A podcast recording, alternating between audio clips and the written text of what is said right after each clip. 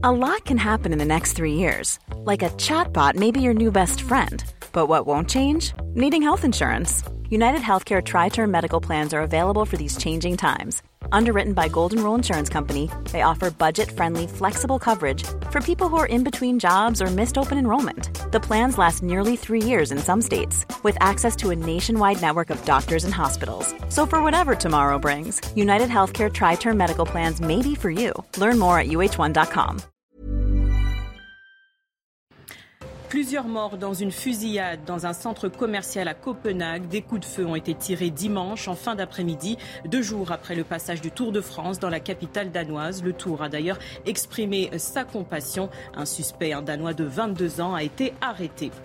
En Italie, un drame a eu lieu dimanche. Un énorme bloc s'est détaché du glacier de la Marmolada, le plus grand des Alpes italiennes. Il a provoqué une avalanche, bilan au moins six morts, de nombreux blessés et disparus.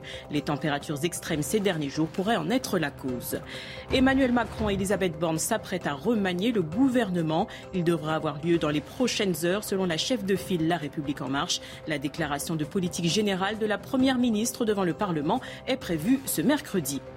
À Saint-Julien de Vouvante, en Loire-Atlantique, les fidèles se mobilisent pour sauver leur église. Laissé à l'abandon, l'édifice subit l'humidité et les infiltrations d'eau. Nous vous emmènerons à la rencontre des 12 bénévoles qui entretiennent les lieux chaque mois.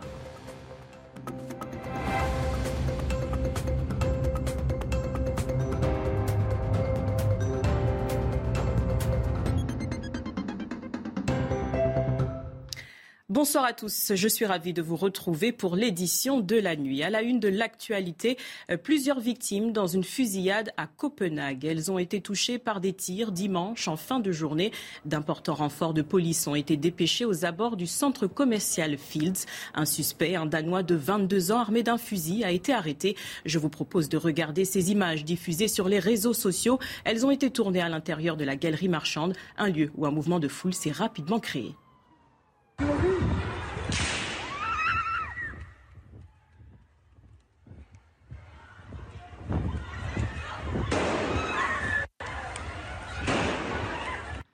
Et les motivations du suspect étaient encore floues dimanche soir, selon la police, mais elle n'exclut pas un acte terroriste. Écoutez. Nous restons sur place. Nous continuerons à enquêter. Nous avons affaire à un suspect qui a été arrêté. Il s'agit d'un Danois de souche de 22 ans. On écoute à présent les témoins de l'attaque sous le choc. Certains ont eu du mal à réaliser ce qu'il se passait.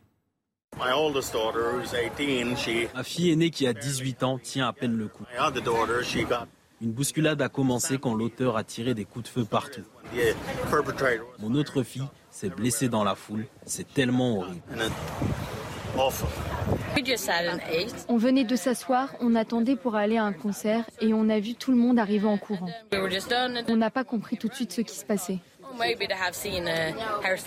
Mais quand on a vu la panique et un homme avec une poussette et son enfant dedans, on s'est dit ce n'est pas une blague. Puis c'est devenu très sérieux, nous ne savions pas quoi faire, alors nous avons couru. Un glacier s'est effondré dans les Alpes italiennes, au moins six morts et plusieurs blessés. Des hélicoptères ont été déployés sur place pour participer aux opérations de secours et surveiller l'évolution de la situation. Cet effondrement est survenu au lendemain d'un record de température au sommet du glacier 10 degrés. Selon les spécialistes, ce phénomène est appelé à se répéter. Les précisions de notre correspondant en Italie, Alexandre Lenour. C'est sur les pentes de la Marmolada, le plus haut sommet du massif des Dolomites qui culmine à 3343 mètres que s'est déroulé le drame. Et c'est probablement la chaleur de ces derniers jours qui a contribué aux événements. Un record de température a été enregistré samedi, provoquant ainsi le détachement de ce bloc de glace au sommet. Sa chute a ensuite entraîné une avalanche de pierres, de glace et de neige qui est ensuite eh bien, partie dévaler la pente sur plusieurs centaines de mètres avant de trouver la quinzaine de personnes présentes à ce moment-là et qui empruntaient le chemin qui menait au sommet. En termes d'impact, imaginez que les témoins sur place décrivent le bruit comme celui d'un rugissement, certains pensant même qu'il s'agissait là d'un avion de passage. Très rapidement dans l'après-midi, les secours se sont rendus sur place avec l'envoi d'une équipe cynophile et la mobilisation de plusieurs hélicoptères. Les recherches, elles, se sont poursuivies jusque tard dans la soirée et sous haute surveillance, car la chaleur faisait encore craindre de nouveaux effondrements. Pour ce qui est du bilan, enfin, celui-ci n'a cessé d'évoluer tout au long de la journée et reste encore provisoire. Les différentes sources sur place font état de six victimes, neuf blessés dont un grave et d'une quinzaine de disparus. Je n'ai jamais exercé une violence ou une contrainte physique ou psychique pour obtenir un rapport. Ce sont les mots d'Éric Coquerel dans le journal du dimanche. Le député La France Insoumise dénonce des rumeurs infondées. Il dit s'être senti contraint à le faire publiquement pour la première fois. Il rejette également tout parallèle entre sa situation et celle du ministre Damien Abad. Il n'exclut pas de porter plainte pour diffamation. Augustin Donadieu. Je n'exclus pas de porter plainte pour diffamation. Éric Coquerel passe à l'offensive. Il nie ce dimanche tout comportement déplacé avec les femmes. Le JDD aujourd'hui dit qu'il a appelé ces deux témoins qui ont non seulement euh, euh, infirmé ses dires, mais les ont même contredits sur cette fameuse soirée où je nie avoir eu les gestes déplacés qui sont décrits. Plus tôt, dans une tribune parue dans le JDD, le député de la NUPS dénonçait les rumeurs infondées. Je fais cette tribune pour affirmer que je n'ai jamais exercé une violence ou une contrainte physique ou psychique pour obtenir un rapport. Après le soutien des cadres de la NUPS qui clament à l'unisson l'absence d'éléments probants, ses opposants politiques ont, eux, refusé de commenter ce qu'ils qualifient de rumeurs. On en revient à cette forme primaire d'interaction humaine qui est la condamnation par la rumeur, la condamnation par la foule, qui n'est rien d'autre qu'une espèce de pratique du lynchage. Des adversaires silencieux sur l'affaire, moins sur le deux poids deux mesures au sein de la France insoumise. Certains membres du parti avaient demandé la démission du ministre des Solidarités Damien Abad avant même l'ouverture d'une enquête pour tentative de viol. Je pense qu'il y a une indignation à géométrie variable de la part de la gauche notamment. Quand ça concerne quelqu'un de son, son, camp, qui encore une fois n'a pas été condamné, il n'y a pas d'enquête, mais ne voit aucun problème à dire qu'il doit rester, euh, rester en pause. Pour le moment, aucune plainte n'a été déposée à l'encontre d'Éric Coquerel. Macron et Borne à l'épreuve du remaniement et des compromis. Il devra avoir lieu avant la déclaration de politique générale devant le Parlement. L'allocution de la Première ministre est prévue ce mercredi. De son côté, Aurore Berger l'assure, l'annonce de la nouvelle équipe se tiendra dans les prochaines heures. Pour la chef de file La République en marche, l'exécutif doit tenir sa promesse d'agir rapidement pour le pouvoir d'achat des Français. Ce qui est important, c'est qu'on ait surtout euh, une équipe euh, qui soit là pour répondre aux préoccupations des Français. La première d'entre elles, c'est la question du pouvoir d'achat. Ce sera même quasi le premier texte qui sera examiné, nous, à l'Assemblée nationale. C'est ça qui compte. À partir du moment où, dans les prochaines heures, euh, le nouveau gouvernement sera formé, eh bien, nous aurons un exécutif définitivement installé, comme nous avons un législatif avec euh, trois groupes de la majorité, et notamment reconnaissance qui sont installés. Le gouvernement face au rebond épidémique de Covid-19. 125 000 cas positifs ont été recensés samedi. Différentes mesures sont prévues pour ralentir sa propagation, mais le retour du pass vaccinal n'est pas au programme. La présidente de l'Assemblée nationale l'a affirmé ce dimanche. Un projet de loi sanitaire va être soumis au Parlement cette semaine. Il prendra le relais au 1er août des mesures en vigilance en place ces derniers mois. Dans le volet international, l'armée ukrainienne a annoncé son retrait de Lysychansk dimanche. Elle évoque la supériorité des troupes russes en artillerie, en forces aériennes, en munitions ou encore en personnel. Continuer la défense de la ville aurait eu des conséquences fatales selon Kiev. Cette prise marque-t-elle une défaite majeure de l'armée ukrainienne après 130 jours de guerre? Élément de réponse avec Harold Iman. La prise de cette ville est un jalon dans la bataille du Donbass. Vladimir Poutine avait annoncé fin février que c'est tout le Donbass, avec ses deux districts, celui de Lugansk et celui de Donetsk, qu'il voulait arracher à l'Ukraine. D'abord, à la mi-mai, c'est la ville de Mariupol, dans le district de Donetsk, qui tombait. Dans le district de Lugansk, c'est la célèbre ville de Severodonetsk qui est tombée la semaine dernière. Et maintenant, avec la ville de Lysychansk, les forces russes améliorent leur position et continuent d'avancer. Face à eux, cependant, les forces ukrainiennes se cramponnent à Kramatorsk, leur dernière place forte dans le Donbass. Cette victoire russe n'est pas forcément définitive. Il faut se rappeler qu'en 2014, c'est tout le Donbass qui a connu des allées et venues des deux forces opposées. Et les armes occidentales lourdes, les canons notamment, continuent d'arriver dans l'arsenal ukrainien, ce qui pourrait changer la donne. Et l'armée russe a affirmé avoir abattu dimanche trois missiles ukrainiens lancés contre la ville russe de Belgorod. Elle est située près de la frontière avec l'Ukraine. Un responsable local a annoncé la mort d'au moins quatre personnes après des explosions. Depuis le début de la guerre, le 24 février dernier, Moscou a accusé Kiev d'avoir frappé à plusieurs reprises le sol russe, en particulier dans la région de Belgorod. Retour en France avec cette histoire. À Évry, un chauffeur de taxi soupçonné de deux viols et d'une agression sexuelle est ressorti libre du tribunal. Choqué, les victimes présumées ont exprimé leur incompréhension. Le parquet a décidé de faire appel, mais des questions demeurent toujours sans réponse quant au profil du condamné. Un reportage de Geoffrey Defebvre. La cour d'assises de l'Essonne a reconnu coupable Bamdan A de deux viols et d'une agression sexuelle commis en 2016, mais il est ressorti libre du tribunal. Pourtant, son profil questionne et inquiète. On a l'impression qu'on fait courir un risque, un risque à la société, un risque effectivement de récidive. En tout cas, on peut se questionner là-dessus, puisqu'on lui avait déjà euh, tendu une telle main, il avait été condamné à une peine de sursis probatoire, et manifestement, il n'avait pas compris la portée d'une telle sanction à l'époque, puisqu'il a récidivé. Selon valeurs actuelles, le casier judiciaire du coupable n'était pas en sa faveur. Multirécidiviste, il a déjà été condamné pour vol en réunion, port d'armes, outrage et agression sexuelle sur trois mineurs. Il a été condamné pour ces faits, mais a toujours évité la détention. Cette semaine, il est une nouvelle fois condamné pour viol et agression sexuelle à six ans de prison, dont deux ans fermes mais aménageables. La faible condamnation peut surprendre. Les faits sont imparfaitement établis. Il n'y a pas de problème de preuve. Et comment comprendre qu'un multirécidiviste et multiréitérant d'agression sexuelle finalement s'en tire toujours à bon compte et ne fasse pas un seul jour de prison, ce qui est quelque part une forme de laxisme et d'encouragement finalement. Le parquet d'Evry-Courcouronne a fait appel de la décision. Le phénomène des piqûres en soirée prend de l'ampleur. 21 cas ont été recensés samedi au festival Garo Rock à Marmande dans le Lot-et-Garonne. Ils ont été certifiés par la Croix-Rouge. Sept personnes ont déposé plainte. Le parquet d'Agen a ouvert plusieurs enquêtes judiciaires. Le caractère malveillant de ces piqûres devra être attesté avec des examens médicaux plus poussés, souligne le sous-préfet de Villeneuve-sur-Lot. Les terrasses estivales ont fait leur retour sur les trottoirs parisiens. La mairie de Paris a délivré des autorisations pour la saison. Pas assez, selon certains professionnels. Ces derniers risquent une amende de 135 euros en cas de non-respect de la loi. Vous allez voir que ces terrasses sont également une source de tension entre riverains et cafetiers ou restaurateurs. Geoffrey Defebvre et Marie Conan.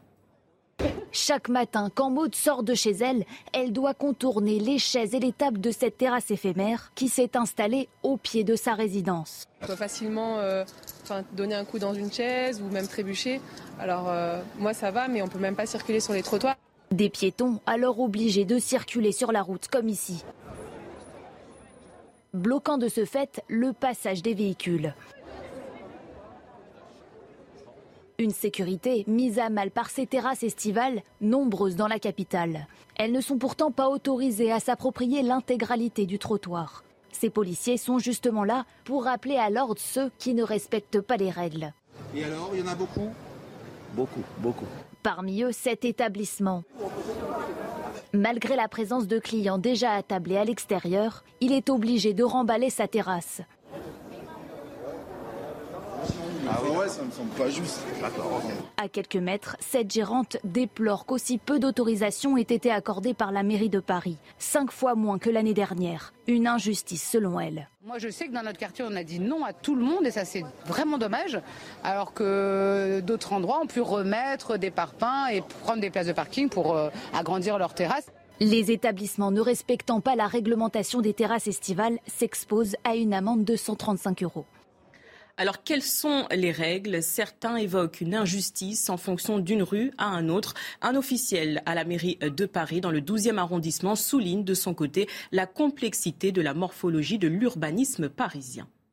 L'injustice, elle est de fait. C'est pas que pour les terrasses estivales. Vous avez la possibilité de mettre en place une terrasse ou pas habituellement, parce que la configuration du trottoir sur lequel vous êtes est particulière d'un trottoir à l'autre, d'une rue à l'autre. Et donc, il y a déjà des injustices et elles, malheureusement, perdurent. Elles sont parfois très dures parce que d'un établissement à l'autre, d'un numéro de rue à l'autre, c'est euh, compliqué. Mais ça, c'est la, la morphologie de l'urbanisme parisien. On ne peut pas mettre des terrasses partout parce qu'il y a parfois des impossibilités.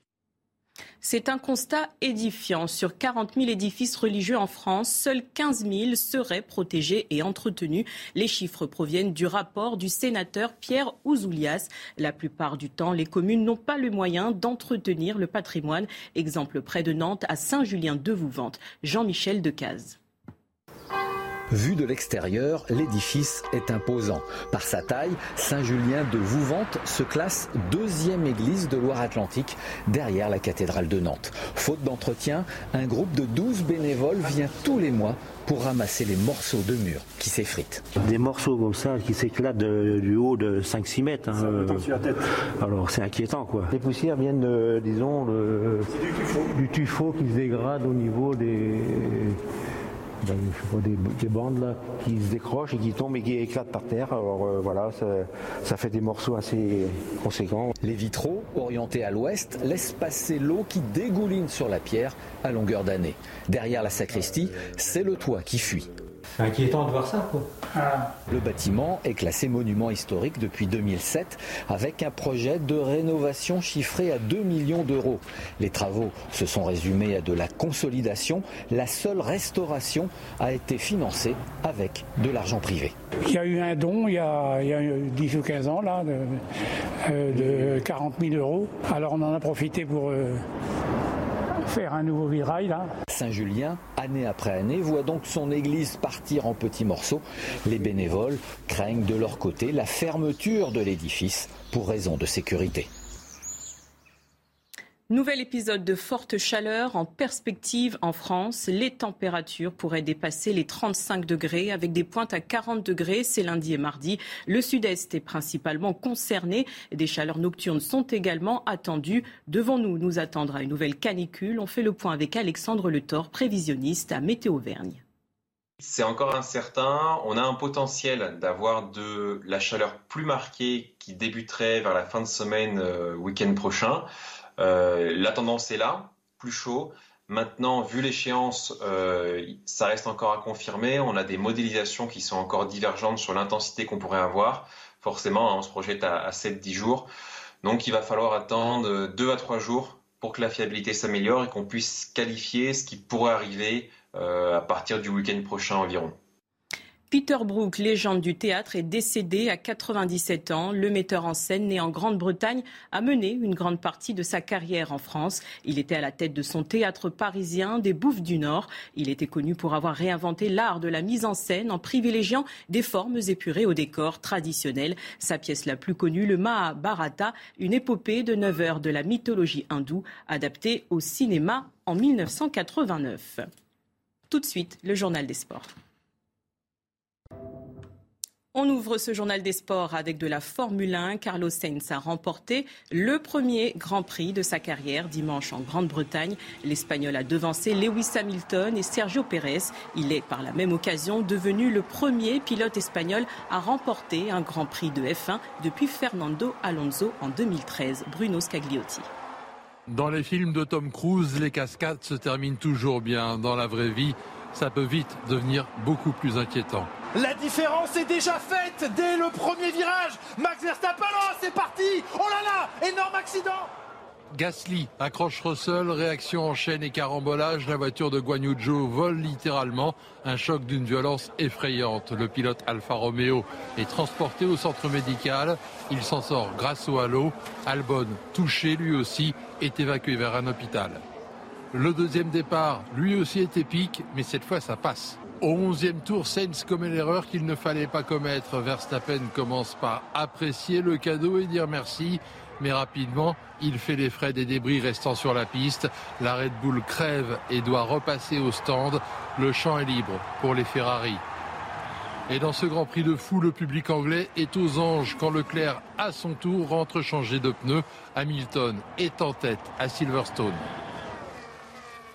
Pas pour longtemps. L'arrêt de l'anglais est catastrophique. Les rouges reprennent la main. Mais le destin a décidé de jouer avec ce Grand Prix. Ocon abandonne en pleine piste après une panne. Safety car, tout reste possible. Et le restart est encore un grand moment de sport. Après 10 tours de sprint, Carlos Sainz remporte sa première victoire dans ce Grand Prix dément. Il devance Perez et Hamilton. Leclerc échoue au pied du podium. Verstappen est seulement septième. En tennis, chez les femmes, fin de parcours pour Caroline Garcia à Wimbledon. Elle s'est inclinée en huitième de finale. Elle a cédé face à la Tchèque Marie Bouskova en 2-7, 7-5, 6-2. Sur le terrain, la Française n'avait plus les ressources physiques pour continuer. Elle comptait huit victoires consécutives en comptant son titre à Badembourg il y a quelques jours. Alexandre Bourbon. La route de Caroline Garcia s'arrête en huitième à Wimbledon. Elle s'incline en 2-7 face à Marie Bouskova. Breaké d'entrée, Garcia parvient à revenir à hauteur à 4 jeux partout, mais la Tchèque prend à nouveau le service de la Française en fin de 7 et enlève la première manche 7 jeux à 5. La 66e joueuse mondiale plus agressive et surtout plus régulière que son adversaire confirme sa domination dans la deuxième manche et l'emporte 7-5-6-2. Marie Bouskova se qualifie pour le premier quart de finale en simple de sa carrière en Grand Chelem. Dans le tableau masculin, Djokovic s'est imposé face à Richthofen. Le Serbe a eu du mal à venir à bout du 104e mondial. Au total, 2h40 de jeu et une victoire finale en 4-7. Djokovic affrontera Sinner en quart de finale de Wimbledon. En cyclisme, Dylan Grogne-Wegoun a collecté 120 points précieux. Le coureur néerlandais l'a emporté lors de la troisième étape du Tour de France au Danemark. Il s'est imposé devant son homologue Wout van Aert, mais ce dernier conserve son maillot jaune. Sylvain Michel. D'un souffle, Dylan Groenewegen remporte la troisième étape du Tour de France. Journée marquée par l'échappée solitaire de Magnus Kort Nielsen qui consolide son maillot à poids. Avant donc un sprint massif, le néerlandais de la Bike Exchange s'impose devant Wout van Aert, encore deuxième,